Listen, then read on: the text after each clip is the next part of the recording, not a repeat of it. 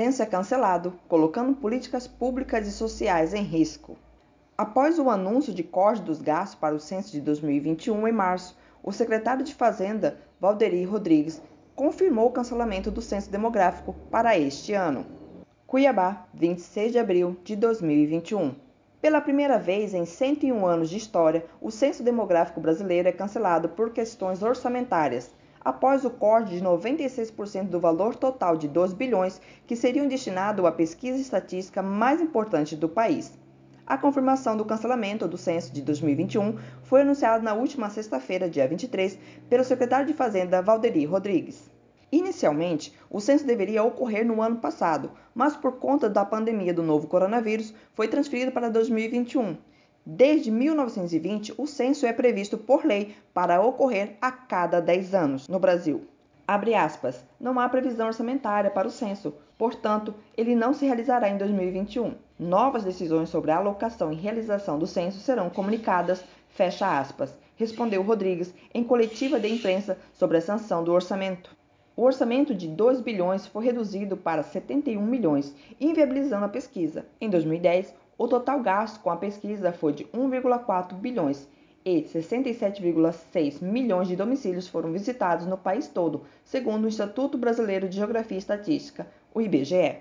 O orçamento de 2021 foi sancionado pelo presidente Jair Bolsonaro na quinta-feira 22, após aprovação pelo Congresso para redução de gastos com despesas obrigatórias e aumento das emendas parlamentares. O anúncio para a redução das verbas pelo Congresso foi feito no dia 25 de março. No dia seguinte, a presidente do IBGE, Suzana Guerra, pediu demissão por motivos pessoais.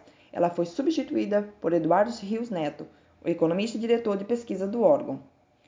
Com a falta do censo, as políticas sociais de distribuição de recursos para os municípios e pesquisas regulares de emprego e renda ficam prejudicadas, pois a pesquisa coleta informações usadas em diversas áreas como saúde, emprego e educação.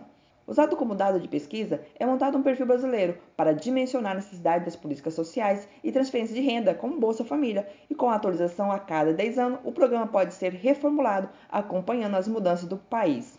As informações sobre as rendas e demandas populacionais também são vitais para a formulação de políticas públicas e as classificações das prioridades dos municípios. Segundo o ex-presidente do IBGE, Simon Schwartzman, o país corre risco de não ter o censo em 2022 por conta das eleições e da grave situação financeira do país.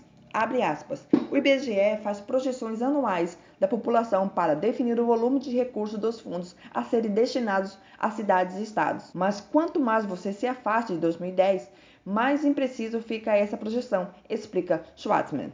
Outro ex-presidente, outro ex-presidente do instituto também se manifestou, Paulo Rabelo de Castro.